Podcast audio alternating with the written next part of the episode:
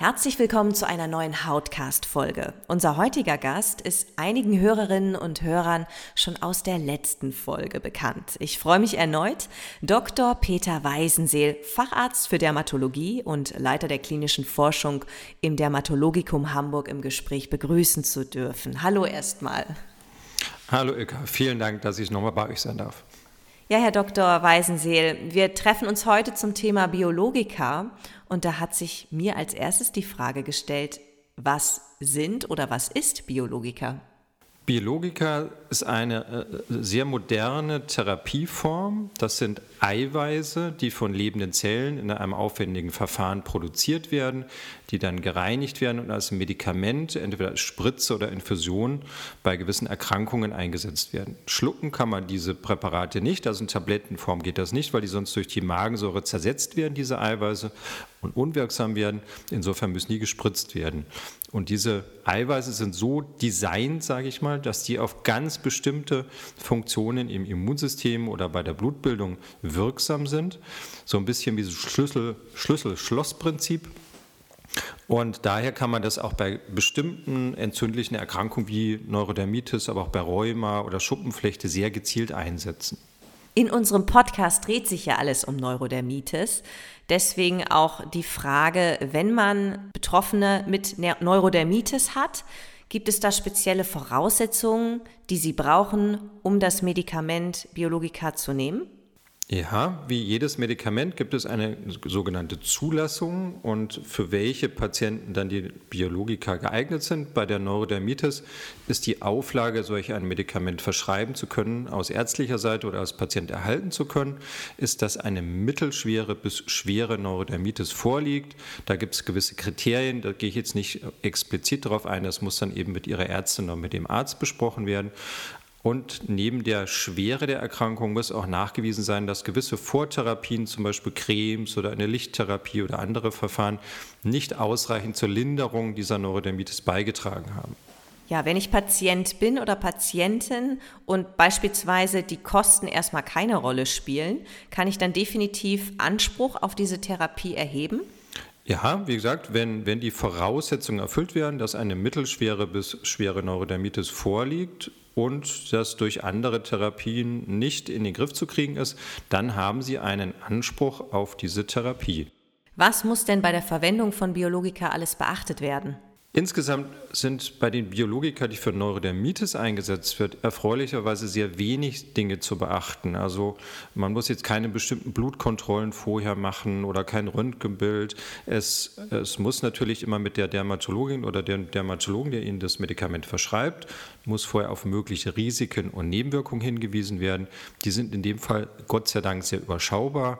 Es gibt so abhängig vom Präparat bei dem einen Präparat, beim anderen mehr oder weniger. Augenreizungen, die mal bei jedem fünften Patienten auftreten können. Ähm, ansonsten werden diese Präparate gut vertragen. Man muss aufpassen mit sogenannten Lebendimpfungen. Das sind aber nur ganz bestimmte Impfungen, zum Beispiel Gelbfieber oder Masern, Mumps, Röteln. Die darf man nicht parallel geben. Da muss man eine Pause mit der Spritzentherapie machen. Aber andere sogenannte Totimpfstoffe, zum Beispiel Grippe oder Corona-Impfung, ähm, ist zum Beispiel kein Problem. Und außerhalb der Impfung, wenn wir nochmal Corona betrachten oder auch Biologika in Zeiten von Corona, so kann man es vielleicht nennen, muss da irgendwas beachtet werden? Gott sei Dank nicht. Das haben wir jetzt auch äh, während der Pandemie gelernt. Ähm, also man war schon vorher relativ sicher, dass dieser kleine Teil des Immunsystems, in den die Biologika recht gezielt eingreifen, ähm, dass der eigentlich mit Virusabwehr wenig zu tun hat. Man sah auch vor Corona keine besondere erhöhte Rate an Infektionen mit Viruserkrankungen. Und während der Pandemie hat sich dann in vielen Untersuchungen herauskristallisiert, das ist kein erhöhtes Risiko für einen schweren oder besonderen Verlauf, auch für die Ansteckungsgefahr nicht. Insofern kann man diese beiden Biologika, die bisher zugelassen sind, auch während der Corona-Pandemie als sicher einstufen. Das ist ja klasse. Können Biologika Neurodermitis heilen oder mindern sie nur die Krankheitsbeschwerden? Eine Heilung wäre schön, daran arbeitet die Wissenschaft noch, das ist aber leider noch in weiter Ferne. Mit den Medikamenten können wir heute die Neurodermitis sehr gut behandeln, aber noch nicht heilen. Also wir können die Symptome sehr gut in den Griff kriegen, die Hautentzündung, den Juckreiz, ähm, das Lebensgefühl wieder zurückbringen. Aber eine Heilung ist es noch nicht. Wenn man aufhört, diese Medikamente zu spritzen, dann kommt die Erkrankung in der Regel mehr oder schnell oder mehr oder langsam wieder zurück. Um das nochmal zusammenzufassen, das heißt, es gibt zwei verschiedene Spritzen oder gibt es auch noch eine andere Variante, Biologika dem Körper zuzuführen?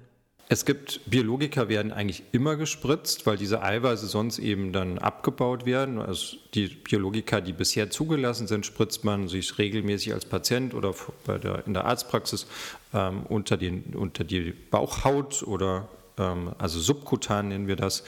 Und es gibt als Alternative noch eine andere Wirkstoffgruppe, das sind Tabletten, die werden aber nicht als Biologika bezeichnet, weil die einen ganz anderen Aufbau haben. Ähm, die wirken auch bei Neurodermitis, zählen aber nicht zu den sogenannten Biologika. Das sind sogenannte Janus-Kinase-Inhibitoren. Da gibt es auch drei verschiedene zugelassen. Die haben wieder ein etwas anderes Nebenwirkungsspektrum, wirken auch ein bisschen anders auf Juckreiz und Hautentzündung. Das wäre aber dann nochmal ein anderes Thema. Ja, wie sieht denn das eigentlich mit den Kosten aus? Können Sie dazu was sagen, Herr Dr. Weisenseele? Was kostet denn so eine Behandlung? Ja, diese Medikamente, die schon eingangs erwähnt, sind sehr aufwendig in der Herstellung, auch in der Forschung, in der Entwicklung. Ähm, und deswegen haben die leider einen sehr hohen Preis. Noch muss man sagen, irgendwann, wenn die Patente auslaufen, da wird der Preis etwas runtergehen. Ähm, aber momentan kosten je nach Dosierung zwischen 10.000 und 20.000 Euro pro Patient und Jahr. Das ist natürlich eine Belastung fürs Gesundheitssystem. Aber wenn Sie als Betroffene oder Betroffener ähm, einfach geeignet sind für dieses Medikament, dann bitte nicht aus falscher Zurückhaltung solch ein Medikament ablehnen, sondern einfach, wenn Sie es brauchen und das verschrieben bekommen, bitte auch einfach dankbar sein, das genießen, dass man mit diesen Medikamenten heutzutage behandelt werden kann. Ja, wir haben ja gerade eben schon darüber gesprochen, ob man da tatsächlich Neurodermitis mit heilen kann oder eben die Krankheitsbeschwerden eher gemindert werden. Jetzt höre ich raus, Sie rechnen die Kosten pro Jahr. Das bedeutet, ich muss mein Leben lang dann dieses Medikament nehmen oder sagen Sie, nee, da gibt es eine Therapie, die dauert ein, zwei Jahre und dann sind wir durch?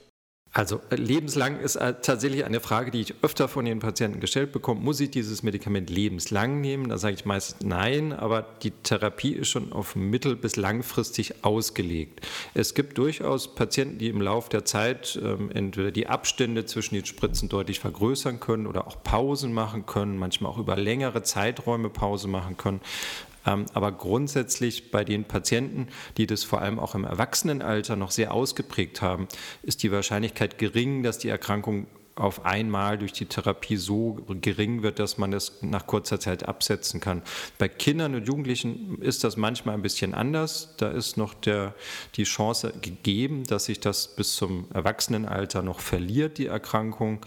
Ähm, aber bei Erwachsenen, die das schon Jahre oder Jahrzehnte lang haben, ist die Wahrscheinlichkeit gering. Insofern ist es eher eine mittel- bis langfristige Therapie. Den Begriff lebenslang nehme ich ungern in den Mund, weil das sicher auch nicht stimmt. Ja, wenn ich jetzt ein potenzieller Patient bin, stelle ich mir natürlich die Frage, kann ich da zu jeder Hautarztpraxis oder kann ich vielleicht sogar grundsätzlich zu jeder Arztpraxis? Darf jeder Biologiker verschreiben? Und wenn nicht, wer darf das? Welche Voraussetzungen braucht man? Grundsätzlich ist das sicher den äh, Dermatologinnen und Dermatologen vorbehalten. Beim Hausarzt werden Sie damit äh, wahrscheinlich keinen Erfolg haben mit dieser Frage. Und auch innerhalb der Dermatologinnen und Dermatologen gibt es spezialisierte Fachpraxen oder Klinikambulanzen, die sich mit diesen Medikamenten viel und intensiv beschäftigen. Und es wird andere Praxen geben, die den Schwerpunkt vielleicht auf anderen Unterfraktionen ähm, der Dermatologie haben, wie Ästhetik ähm, und so weiter, die mit diesen Spritzen nicht oder gar nicht, äh, also kaum oder gar nicht arbeiten. Aber die gute Nachricht ist, es gibt in jeder Region in Deutschland, egal ob ländlich oder städtisch, auf jeden Fall in erreichbarer Nähe Praxen oder Ambulanzen, die sich damit beschäftigen. Und wenn Sie eine geeignete Kandidatin oder ein Kandidat dafür sind, dass Sie entsprechend auch dann dieses Medikament früher oder später bekommen können. Ja, jetzt sind diese modernen Therapieoptionen ja noch nicht in jeder Praxis verfügbar. Das haben Sie auch gesagt, selbst wenn man die Voraussetzungen mitbringt, weil eben das Medikament noch nicht so gängig ist, vielleicht noch gar nicht so salonfähig, wenn man es so formulieren darf. Können Sie aus Ihrer Sicht vielleicht ein kurzes Fazit formulieren, warum man vielleicht auch diesem modernen Medikament, wenn ich es so formulieren darf, vertrauen sollte und darauf setzen sollte? Also das Schöne ist, dass wir jetzt wirklich in einer neuen Ära von Therapiemöglichkeiten angekommen sind, was die Neurodermitis-Behandlung gerade bei den schwereren Fällen anbetrifft. Früher hatten wir eigentlich wenig zur Verfügung. Da gab es Cortisonprodukte, Cyclosporin, also starke Immunsuppressiva, die auch eine ganze Vielzahl von Nebenwirkungen früher oder später dann entwickelt haben, wenn man das zu lange nimmt oder zu intensiv. Diese neue Ära an Biologika hat ein sehr gutes Sicherheitsprofil. Einige Patienten, die das auch in den Studien schon erhalten haben und jetzt in der Praxis seit der Zulassung weiter behandelt werden, die bekommen das teilweise schon über zehn Jahre. Das eine Präparat ist seit 2017 zugelassen, das andere noch nicht ganz so lange. Also wir haben mehrere Jahre und auch weltweit Erfahrung mit diesem Präparat. Das eine, was schon länger zugelassen ist, wird auch bei anderen Erkrankungen wie Nasenpolypen und allergischem Asthma eingesetzt. Wir haben also einen großen ähm, Anteil an Patienten, die das weltweit schon teilweise kürzer oder auch über längere Zeiträume erhalten und fühlen uns damit insgesamt sehr sicher. Es gibt jetzt keine Signale, dass auf einmal irgendetwas Unberechenbares, ähm, was das, die Sicherheit anbetrifft, passieren sollte. Und daher ist das eine, eine neue Welle, die wir als Ärztinnen und Ärzte und aber auch als Patienten schön surfen können. Und wenn man da ähm, jetzt ein Betroffener ist, hat man sehr viel bessere Behandlungsmöglichkeiten als noch vor einigen Jahren. Das klingt doch vielversprechend und ist auch der perfekte Abschluss für unseren Podcast heute. Herr Dr. Weisenseel, ich sage erstmal vielen, vielen Dank. Danke, dass Sie heute sich wieder die Zeit genommen haben. Ich danke auch sehr herzlich.